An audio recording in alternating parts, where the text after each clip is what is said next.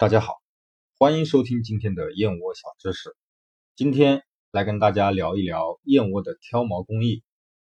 燕窝的挑毛工艺主要有干挑和湿挑两种。首先说干挑，并不是说干挑它一点水都不用，它其实是在挑毛的过程中喷水或者用湿布啊包裹，在燕盏基本保持干燥的情况下挑毛。绝对的干挑。对燕盏，它也是有要求的，必须要满足下面两个条件：首先，毛料燕盏中的狼丝它不能有太多的污物；第二，毛料必须是青毛燕，并且不能集中，必须分散在盏背上。干挑的工艺挑出来的燕窝没有那么多的缝隙，卖相很好，但。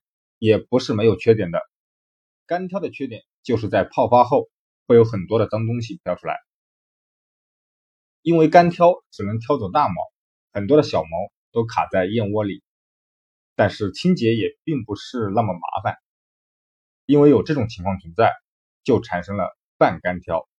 半干挑需要把燕盏泡在水里面挑毛，这样虽然说洁净度提高了。但是也增加了燕窝的损耗。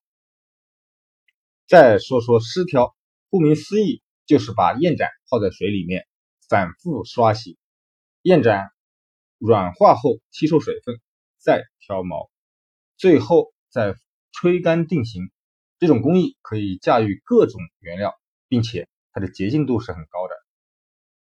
它的缺点是在刷洗浸泡的过程中，燕窝结构被破坏。对于泡发及口感都有影响，蛋白清香会差那么一点，但是区别不是特别大，一般的人是吃不出来的。对于没有特殊需求的朋友，建议不必追求挑毛工艺，只要是没有添加化学药水、没有刷胶，都可以选择。希望今天的燕窝知识对您有帮助，喜欢燕窝的朋友可以订阅我们。下期见。